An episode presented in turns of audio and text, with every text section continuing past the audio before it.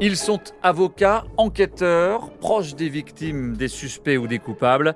Nous les avons choisis pour qu'ils se confient dans les voies du crime.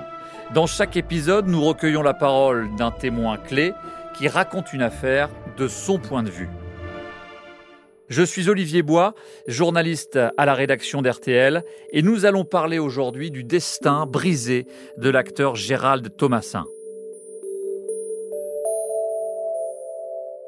Gérald Thomasin est le plus jeune adolescent jamais sacré César du meilleur espoir pour le film Le Petit criminel de Jacques Doyon en 1991. À l'époque, il a 16 ans. Il est remarqué grâce à sa gueule de petite frappe, son insolence provocatrice qui prend la lumière et qui fascine la bourgeoisie du cinéma d'auteur. Il a surtout ce charisme mystérieux qui aimante la caméra. Aujourd'hui, 30 ans après le succès, Personne n'a de nouvelles de lui. Gérald Thomasin a disparu en 2019 sans laisser aucune trace. Pour mieux comprendre, il faut remonter au 19 décembre 2008. Ce matin-là, en effet, à 9h, Catherine Burgot-Arduini est à son travail, guichetière à la poste du petit village de Montréal-la-Cluse, dans le département de l'Ain. Elle est sauvagement assassinée de 28 coups de couteau. Le village de Montréal-la-Cluse, recroquevillé dans la neige, est sous le choc. Ici, tout le monde connaissait Cathy, reconnaissent volontiers les habitants. Âgée d'environ 40 ans, déjà mère de deux enfants, elle refaisait sa vie et était enceinte de cinq mois. Mais Cathy était aussi la fille d'une figure locale, un ancien adjoint qui a quitté la mairie l'an dernier après une quarantaine d'années de service. Alors l'émotion est forte dans le vieux Montréal. Le meurtre est barbare, l'émotion est grande, et les gendarmes, faute de meilleures pistes, se mettent à regarder du côté de celui qui au fond a le seul tort d'avoir la gueule de l'emploi, Gérald Thomasin. Après avoir tourné dans une vingtaine de films, l'acteur est devenu marginal, alcoolique et toxicomane. Le changement de vie aura été brutal, trop brutal pour le jeune homme au parcours chaotique. À Montréal, il habite juste en face de la poste. Et voilà qui suffit, à ce moment-là, à en faire le suspect numéro un dans cette affaire. Mise en examen, incarcération, Gérald Thomasin est acculé alors qu'il n'a de cesse de clamer son innocence. Le 29 août 2019, quand il disparaît, il avait rendez-vous chez le juge d'instruction à Lyon pour un probable non-lieu. Il allait être innocenté. Pourquoi aurait-il fui au moment où il allait pouvoir mettre le cauchemar de Montréal-Lacluse derrière lui? Le mystère reste aujourd'hui sans réponse. Notre voix du crime est aujourd'hui Jérôme Thomasin, frère de Gérald, et qui continue à se battre pour tenter de savoir ce qui lui est arrivé. Bonjour Jérôme Thomasin. Bonjour. Tout d'abord, comment est-ce que vous prenez connaissance du meurtre de Montréal-Lacluse pour lequel votre frère euh, va être accusé? Je savais que Gérald était à Montréal-Lacluse et je vois, il y a eu un meurtre à Montréal-Lacluse. Ouf. J'avais pas d'inquiétude sur Gérald parce que Gérald, en pire des cas, on aurait entendu parler de lui en paix d'hiver. Il a tapé sa copine, ou il s'est battu dans une bagarre de zonard ou quoi que ce soit. Mais certainement pas de ça, quoi. Mais il est là-bas, il y a ça. Et là, c'est ça qui m'a rendu inquiet. Et à ce moment-là, vous n'êtes pas en contact euh, régulier avec votre frère, vous ne vous appelez pas souvent. Gérald et moi, on s'adore, mais bon, pendant un an ou deux ans, euh, on, on se parle pas parce qu'il me saoule et puis voilà. après, on s'est recontacté, Gérald et moi, il m'en a parlé. Il m'a dit Ah, Jérôme, si tu savais ce qui m'arrive et tout. Euh. Bah, je lui ai dit Ouais, ouais, j'ai vu ça, mon Héraclus, il m'explique. Et c'est là qu'il m'en a parlé, en fait. Il m'a dit Mais Jérôme, moi, j'habitais en face de la poste. Il m'a dit que j'étais chez moi. Je D'un coup, il y a la police qui est venue. Est-ce que vous avez vu quelque chose et tout? Les détails exacts, je me rappelle pas trop.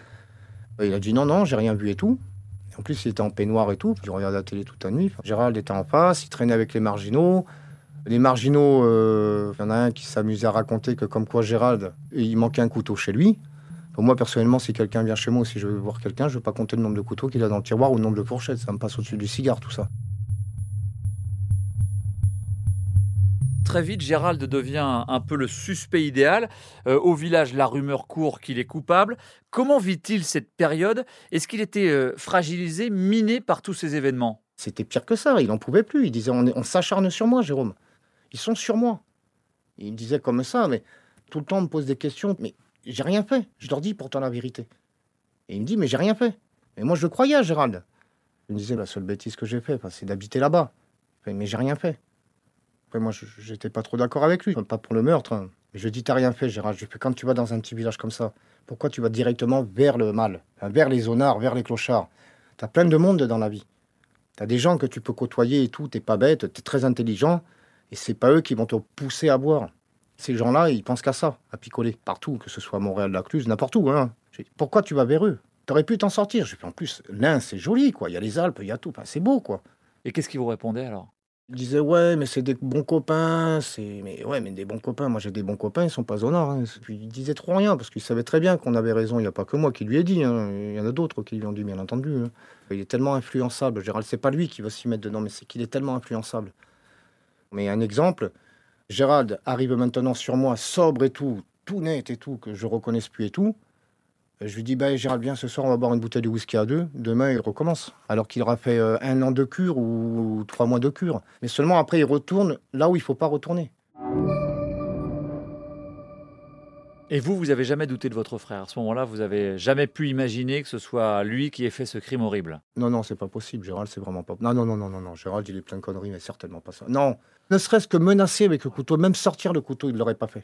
C'est pas possible Gérald, c'est pas possible. Je le connais par cœur, je le sais quand même. Alors, il faut savoir, euh, Jérôme, que Gérald et vous êtes très proches depuis l'enfance. Vous avez été placé en, famille d'accueil très jeune. Vous aviez quel âge d'ailleurs? Moi, j'allais avoir 6 ans en septembre. On est rentré en juillet 81 chez elle, dans cette famille d'accueil. Et euh, Gérald allait avoir 7 ans. Et on a été placé à la DAS pour des raisons euh, familiales. Ça a été bien un mois. Puis du jour où notre mère nous a ramené les Lego dans les grandes poubelles en fer, là, des, nos jouets, quoi. Là, ça a été deux jours après. Là, ça a été fini, quoi. C'était pire que des trempes. manière, on avait toujours des bleus. Elle s'amusait à acheter du Nopron, par exemple. Le Nopron, c'est un sirop pour endormir les enfants, quoi. À 3 heures l'après-midi, elle avait décidé de faire ça. Bam, elle nous mettait du Nopron. Avant de nous mettre au lit, c'était des trempes, quand même, ça nous réveillait, quoi. Le matin, Gérald, il fallait qu'il amasse dans le lit. Moi, j'étais au sous-sol. Après, fatalement, c'était le ménage. Parce que ces enfants, attention, ces enfants, non.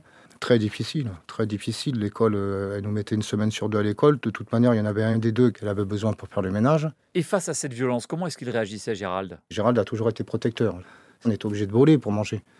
Donc c'était le pain sec, c'était tout ce qu'on avait. Ces chiens, elle avait des lébriers, mangeaient mieux que nous. C'était la panade qu'elle appelait ça. Elle mettait le pain, elle mettait les pâtes, quand c'était des trucs comme ça, elle faisait chauffer ça, elle nous mettait ça dans l'assiette. Et on le mangeait. Déjà, on était obligé de le manger parce que sinon on en prenait une.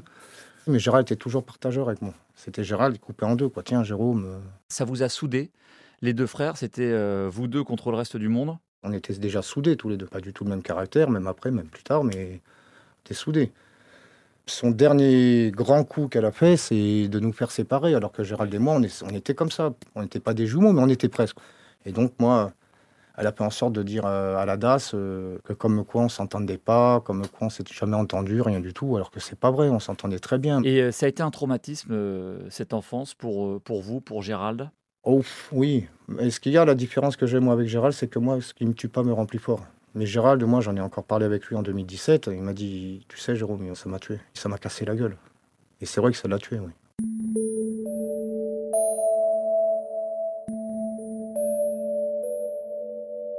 À l'adolescence, euh, vous venez de nous le dire, Gérald et vous êtes euh, donc séparés.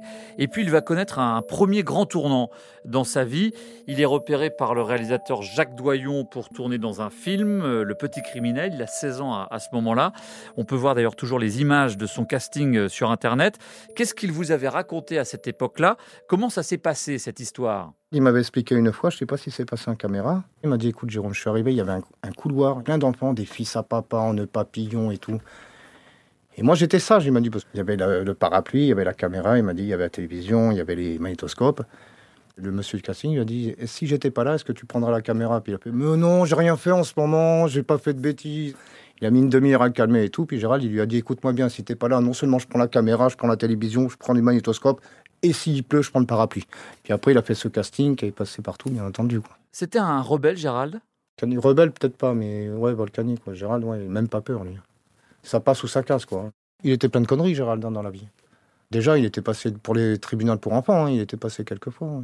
Mais c'était des vols dans les magasins, c'était des vols dans les voitures, mais ça allait pas plus loin que ça. Je pense qu'il voulait faire ça pour faire le cadeau devant ses copains. C'était un petit patron. Mais ouais, il avait tendance à vouloir dominer. Mais bon, quand il se faisait calmer, il se faisait calmer. Mais ouais, Gérald a toujours été un petit patron euh, gentil, enfin ce que je veux dire, un petit chef, c'était Gérald. Et comment se passe le tournage du Petit Criminel? Gérald vous donne des nouvelles à ce moment-là? Tous les soirs, quoi qu'il arrive, il m'appelait. Quoi. Donc il me racontait sa journée. Il était content de sa journée. Hein. Il me parlait de ses journées, il me parlait pas du tournage. Il me disait ça s'est bien passé. Oh, tu verrais, Clotilde Courreau, elle est belle. Enfin, c'était des trucs comme ça. Enfin, il me racontait les histoires, des blagues que Richard Ancolina lui racontait. Est-ce que sa vie change à ce moment-là, quand le cinéma euh, vient lui faire les yeux doux? Pas avec moi en tout cas.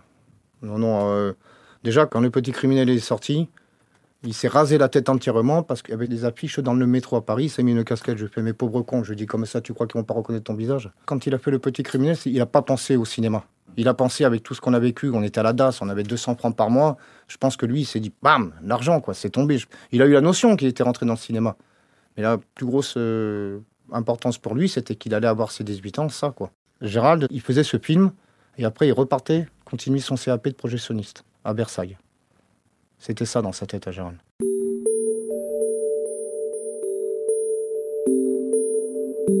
Arrive à ce moment-là ce fameux César en 1991. Gérald est sacré meilleur espoir donc pour son rôle dans Le Petit Criminel. Est-ce que vous vous rappelez de ce moment précis? Quel souvenir vous en gardez? Moi j'étais euh, avec euh, mes éducateurs à Fulgaras. J'ai regardé la cérémonie César. La dernière fois je l'ai vu encore, j'ai eu des larmes aux yeux, ça c'est vrai, parce que c'était longtemps. Puis j'ai vu Gérald. Juste après qu'il soit sorti de la cérémonie des Césars, il a appelé la fille euh, de cette famille d'accueil. Il a fait Allô Véronique, ça va? Ouais Gérald, ça va et tout. T'as vu, hein, je suis passé à la télé. Ouais, ouais, je suis content pour toi. T'as vu, hein, quand, je m'en suis sorti, connasse. Et il a raccroché. À base de dire, tu vois, tu disais qu'on était des moins que rien, qu'on n'arriverait à rien dans la vie. Voilà. Mais il est heureux à, ce moment-là. Est-ce que vous réalisez, euh, vous, ce qui lui arrive? Quand il m'a dit je veux faire un film et tout, j'étais gamin, donc euh, je savais que les acteurs étaient bien payés, ça c'est sûr, mais tout au début, il savait pas. D'ailleurs, il avait même dit à Gérard Depardieu à la cérémonie des Césars. Il m'a dit j'ai vu une ombre arriver sur moi. Il lui a serré la main. Il lui a dit félicitations. Il a dit est-ce que tu comptes continuer le cinéma? Et Gérald il lui a dit je crois pas, je sais pas, mais je crois pas. Il a fait t'as bien raison parce que tu sais pas où tu rentres dedans. Et puis il est parti, il lui a serré la main. Oui. À l'époque, d'un seul coup, c'était euh, une fortune pour un jeune de 18 ans? Ah oui, oui. 65 000 francs, je crois qu'il a touché pour le petit criminel. On avait 200 francs par mois à la DAS. imaginez comme si moi demain je gagne au loto. Hein. Je gagne bien ma vie, mais ce que je veux dire, c'est si je gagne au loto demain, ouf, ça va être la même en couleur. Je vais pas tout dépenser, je m'appelle pas Gérald, mais ce que je veux dire, quoi, c'est pas comme tout le monde, quoi. À 18 ans, donc Gérald euh, touche tout cet argent d'un coup. Et selon vous, certaines personnes de votre euh, famille y ont vu une opportunité? Quand notre père est décédé, bon, la DAS, en tout cas moi, m'a imposé d'y aller. Je voulais pas y aller, je l'avais jamais vu. Mais Gérald était très famille. Donc après, quand notre père est décédé, donc la DAS m'a imposé après aller aux vacances et tout. Puis je voyais déjà, euh, quand je suis arrivé euh, chez ma grand-mère, il y avait la fiche du petit criminel et tout. Je voyais bien qu'il n'y en avait que pour Gérald. Le 8 septembre 92, il a touché ses sous. Premier truc que mon oncle a fait à Gérald, tu peux me prêter 10 000 francs Gérald, il a dit non. Et Gérald venait souvent, il avait 18 ans, il était sorti d'Adas, il faisait ce qu'il voulait. Pour les Thomasins, eux, par contre, ils l'ont bien endormi parce que le cadeau qu'ils lui ont offert 35 000 francs d'un coup, plus le reste, parce que je ne sais pas ce qu'il a dilapidé des 30 000 francs qui restaient, mais en tout cas, il a passer les restos, c'était lui qui payait, euh, payait les vêtements. Mais de toute manière, chaque fois qu'il faisait un film, c'est tout simple. Il me faisait venir au petit Gérald. Gérald, c'était pas un enfant de cœur non plus, hein, faut le savoir. Puis après, une fois qu'il n'avait plus de pognon, et eh ben, tu dégages. Puis après, bon, il s'est quand même un peu de plaisir, Gérald. Il a un grand cœur, Gérald, un très très grand cœur, ouais. ouais.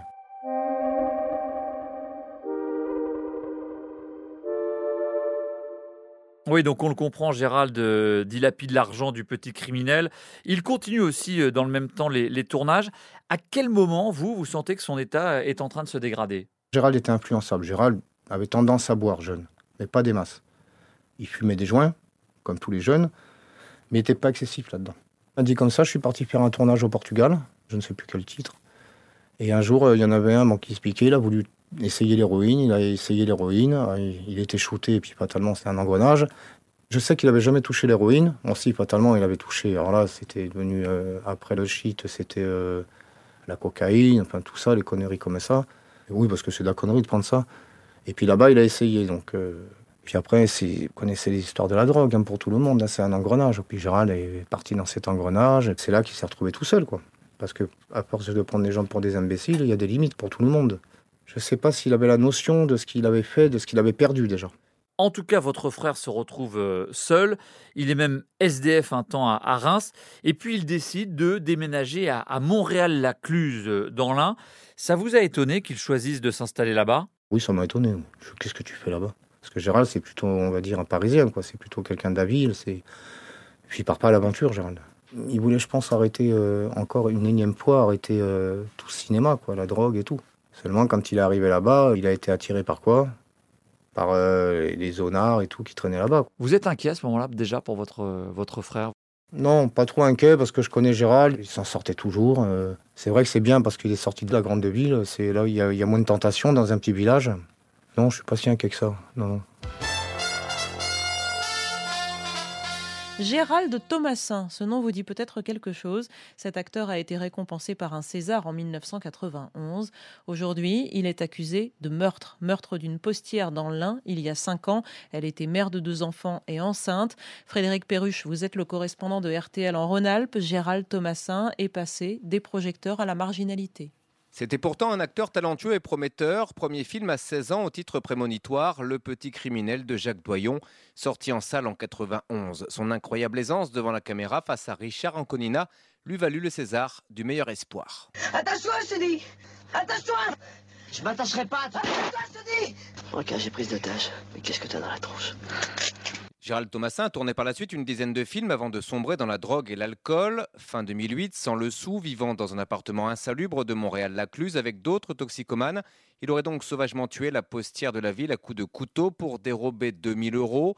Aujourd'hui, son interpellation est un réel soulagement pour le père de la victime, Raymond Burgot. Oui, c'est un énorme soulagement. Été long, c'était quatre ans et demi de douleur, d'angoisse. J'avais l'impression qu'on n'aboutirait jamais. Alors Jérôme, en 2013, on vient de l'entendre, hein, votre frère est, interpellé à Rochefort-sur-Mer, puisque c'est là-bas qu'il avait déménagé pour fuir les rumeurs et les accusations qui euh, pesaient sur lui à Montréal-Lacluse. La veille de son arrestation, il vous avait appelé sans savoir qu'il était sur écoute. Qu'est-ce qu'il vous dit ce soir-là? Il m'appelle vers 11h le soir. Il avait pris déjà du Lexomil avec de l'alcool à 70. Plus, il avait dû boire quelques bières l'après-midi. Donc, imaginez le cocktail. On allumait une allumette, c'est bam Allez, dans le cosmos. Ça s'entendait. Allô, Jérôme, euh, voilà, je vais, aller voir euh, la gendarmerie maintenant. Euh, je vais leur dire c'est moi qui l'ai tué. Je qu'est-ce que tu me racontes? Ouais, comme ça, au moins, quand je serai en prison, je saurai qui c'est qui l'a tué. Ça a duré, ouais, je, je sais pas combien de fois il m'a dit je vais dire que je l'ai tué. Mais il était ivre-mort, mais ça s'entendait. Il n'y avait pas besoin de sortir de grande école pour entendre ça, quoi. Et à la fin, je dis surtout, Gérald ne va pas t'amuser à sortir maintenant à Rochefort-sur-Mer, aller dire ça à droite à gauche, parce qu'il y a beaucoup de langues de vipère dans la vie. hein. Alors je lui fais, tu vas te coucher, demain ça ira mieux. Et le lendemain, et il était encore sur écoute, fatalement. Je l'ai eu au téléphone quand il s'est levé, donc vers 14h, parce qu'il fallait quand même enlever toutes les vapeurs, quoi, je pense. hein. Et 14h, il me fait, ouais, Jérôme, j'ai pris ça, ça, ça. Je suis dégoûté, il me fait, j'en peux plus, c'est pour ça. J'ai fait, ouais, mais bon, Gérald, Il se souvenait de ce qu'il vous avait dit Il a dit j'ai raconté n'importe Ouais, quoi ouais, ouais, hier. ouais, ouais, ouais, ouais, ouais, il se souvenait, je disais, mais tu t'en rappelles? Il fait, ouais, je sais et tout. Il se souvenait pas de tout, fatalement, mais je fais, non, mais je fais comme ça, arrête. Lui et moi, on savait pas qu'il était sur écoute. Lui, il savait pas. Ce que je veux dire, c'est que le lundi, cette conversation, ils ont pris ça en compte. Mais pourquoi Bien ils n'ont pas pris le lendemain ce qu'il a dit à, à Jean, à son frère? Voyez Donc ça, c'était un prétexte pour le mettre en prison. Donc là, on est en 2013, on est cinq ans quasiment après le, le crime. Euh, Il n'y a toujours pas d'éléments euh, scientifiques contre lui, mais cette conversation téléphonique, effectivement, va servir aux enquêteurs. Ils vont incarcérer votre frère, il va être mis en examen pour le meurtre, en estimant qu'il a fait des aveux euh, par téléphone à son frère. C'est vraiment cette conversation, entre guillemets, qui va le perdre. Et là, votre frère, il se retrouve en prison. C'est un drame pour vous, pour votre famille, pour lui, la prison? Ah bah oui. Oui, déjà, ça a été une réalisatrice qui m'a appelé la veille. J'étais en train de regarder la télévision. Me fait Jérôme, va sur Internet, va sur Internet. Qu'est-ce qui se passe? Va sur Internet. Je rallume mon ordi. Gérald Thomasin était incarcéré. Et le lendemain, fatalement, ça passe sur M6, ça passe partout. Waouh Et votre frère va rester comme ça presque trois ans en, prison. Il est finalement libéré. Et en 2018, l'aboutissement de l'affaire euh, du meurtre de Montréal-Lacluse est proche, puisque un, un autre suspect est arrêté. Euh, Gérald commence à être euh, innocenté. Il y a vraiment un espoir qu'il s'en sorte à ce moment-là. Ah oui. Ben moi, je sais que en 2018, il m'a appelé, décembre ou janvier, il m'a appelé, il m'a dit T'as vu, Jérôme, ils ont arrêté quelqu'un et tout. euh, je suis content, je vois le bout du tunnel, Jérôme. Putain, depuis le temps que ça dure, tu sais, ça fait 10 ans que ça dure. euh. C'est super, Gérald. Voilà, c'est super, quoi. Déjà, il était harcelé par cette justice qui l'accusait pour un truc qu'il n'avait pas fait depuis 2008. Et en plus, depuis 2016 qu'il est sorti de prison, euh, il fallait que tous les lundis, moi je le sais, je l'ai vu quand il est venu chez moi à tous les lundis, il fallait qu'il pointe au commissariat deux fois, il fallait qu'il aille voir un psychologue, il fallait qu'il aille voir le service pénitentiaire. Il le faisait chaque semaine, tout le temps, tout le temps, tout le temps. C'est pas une vie. Surtout quand on est innocent, c'est ça le truc.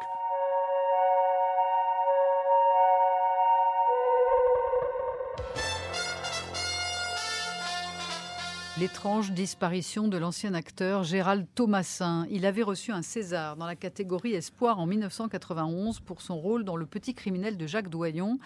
Il n'a plus donné signe de vie depuis presque deux mois. Il avait un rendez-vous judiciaire à Lyon dans le cadre d'une enquête judiciaire pour meurtre, rendez-vous auquel il ne s'est pas présenté. Et aujourd'hui, Olivier Bois, une enquête pour enlèvement a été ouverte. Oui, parce que l'acteur reste introuvable. Il devait effectivement, le 29 août dernier, se rendre à Lyon pour la reconstitution d'un meurtre dont il est suspecté. Son colocataire se souvient ce jour-là l'avoir emmené à la gare de Rochefort. Il l'a vu composter son billet. Il l'a vu monter dans le train. Depuis, plus personne ne sait où il est.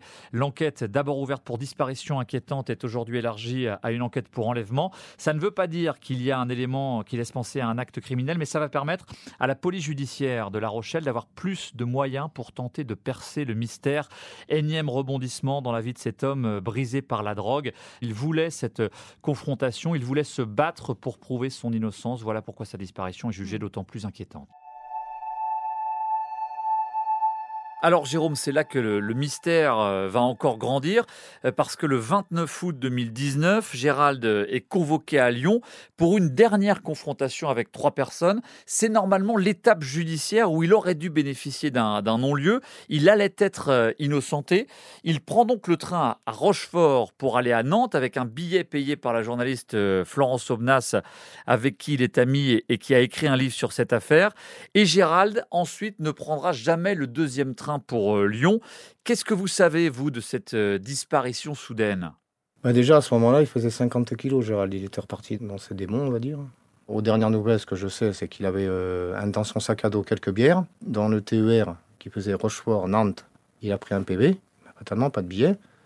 Et la dame qui a pris un PV, ou qui était dans le même wagon que lui, elle a été interviewée. Elle a dit Je l'ai bien vu sortir du TER. Elle l'a bien vu, elle l'a reconnu, elle l'a bien vu. Mais ce qui m'interroge, Gérald part pas à l'aventure comme ça à Nantes. Moi, j'ai jamais entendu parler de Gérald qu'il avait été à Nantes. Moi, oui, moi je connais du monde là-bas, mais Gérald, non.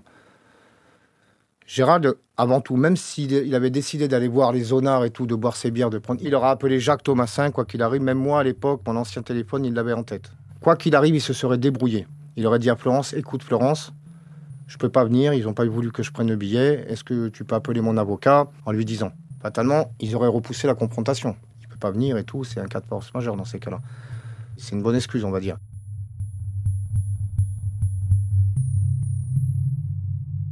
Et en tout cas, depuis cette date, euh, personne n'a plus aucune nouvelle de, votre frère. C'est quoi la dernière information d'ailleurs qu'on a sur lui?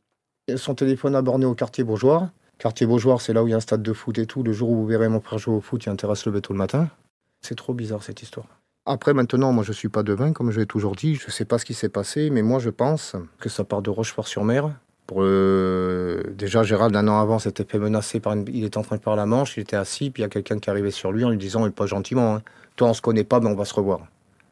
Et Gérald, l'après-midi, il appelle mon oncle, et il dit à mon oncle, euh, il avait peur, quoi. Il, dit, il m'a dit ça et tout. Mon oncle, il m'en avait parlé au téléphone. Je lui ai dit, mais est-ce qu'il était bourré? Comme euh, Gérald, c'est vrai qu'il voilà, il picolait beaucoup. Et il a dit, non, justement, c'est ça qui m'a étonné, c'est qu'il n'était pas bourré. Il était peureux, mais il n'était pas bourré. Est-ce que vous... Il y a une enquête qui est ouverte pour la disparition de votre frère, la justice Elle est ouverte, l'enquête. Elle est ouverte. Moi aussi, hein, moi, je peux ouvrir un tiroir. Hein. Puis laisser ce qu'il y a dedans. Voilà. Elle est ouverte, l'enquête, pour moi, voilà. Moi, je pense qu'ils ont mis ça dans un... Allez, c'est encore une histoire de zonard, ça et tout. Moi, il y a un truc... que Gérald, il devait pointer toutes les semaines parce qu'il y a eu un non-lieu pour lui. C'était l'année d'après. Déjà, il s'est pas rendu à la confrontation. Donc normalement, il devrait y avoir, je pense, si c'est bien, si ça doit être ça, il devrait y avoir un mandat d'amener contre lui. Il s'est pas présenté le lundi d'après. Pareil, mandat d'amener. Pourquoi on se présente pas au commissariat pour pointer et tout Non.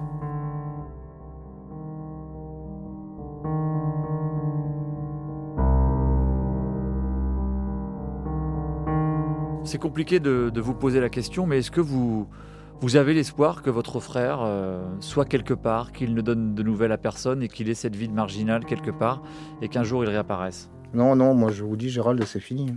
Moi je vous dis tout net, hein, Gérald, il est très très famille. Gérald ne peut pas rester seul. Il va rester peut-être tout seul euh, un mois, faire l'imbécile, trois mois, quoi. Quand il a fait la, manche, euh, quand il était SDF à, Reims, il donnait tout le temps des nouvelles à mon oncle, à un tel, à Jacques Doyon aussi. Gérald ne peut pas rester sans quelqu'un de sa famille. Gérald ne peut pas rester tout seul. Gérald n'a jamais pu rester tout seul. Pourquoi comme ça maintenant? Et pourquoi il serait parti le jour où il va être euh, innocenté? Expliquez-moi ça comme si j'avais un an, parce que là, je comprends rien, moi. Qui me l'explique, quoi. Moi, Gérald, je veux le récupérer. Pas tellement, je voudrais le récupérer vivant. Pour moi, ce qui est fini, c'est pas possible. Mais récupérer mon frère, ça, c'est le seul. Et aussi savoir comment ça s'est passé, ce qui s'est passé. Pour parler clairement, pour vous, il a été tué quelque Il part a et été tué, il a été tué, il a été laissé comme, euh, comme on laisse un morceau de bois dans la forêt. Vous pensez qu'un jour quelqu'un parlera, quelqu'un sait ce qui est arrivé à votre frère et euh, un jour va dire la vérité? J'aimerais bien, mais penser, je non, non, non. Ce qu'il y a, c'est que là aussi où je suis un peu désespéré, c'est de voir que je vois toute la famille quand Gérald avait la gloire et tout. euh, ah, mon petit Gérald, mon petit Gérald. Maintenant, euh, il y en a aucun qui veut se constituer le parti civil. Il n'y en a au- aucun qui bouge. hein. Les Thomasins, ah, il y en a aucun qui bouge. Là, ils attendent le truc, ça sera. Si Gérald ressort du vivant de quelque part et tout, ils diront Ah, Gérald, si tu savais tout ce qu'on a fait pour toi, pour te retrouver. Enfin voilà, ça sera ça. Et après, le deuxième truc qui me déçoit, mais alors là, ça par contre, ça me déçoit vraiment, c'est la justice. Eux, ça m'a déçu. Ils n'ont même pas levé le petit doigt pour Gérald. C'est la justice. La justice et les moyens. Donc ça veut dire gendarmerie, police et tout. Ils attendent de que ça. Là, vraiment, ça, ils m'ont déçu. Après, on dit comme ça c'est le pot de terre contre le pot de fer. Mais au moins qu'ils se bougent un peu, quoi. Et je lâcherai pas. Il faut pas qu'ils rêvent, hein, je lâcherai pas. hein.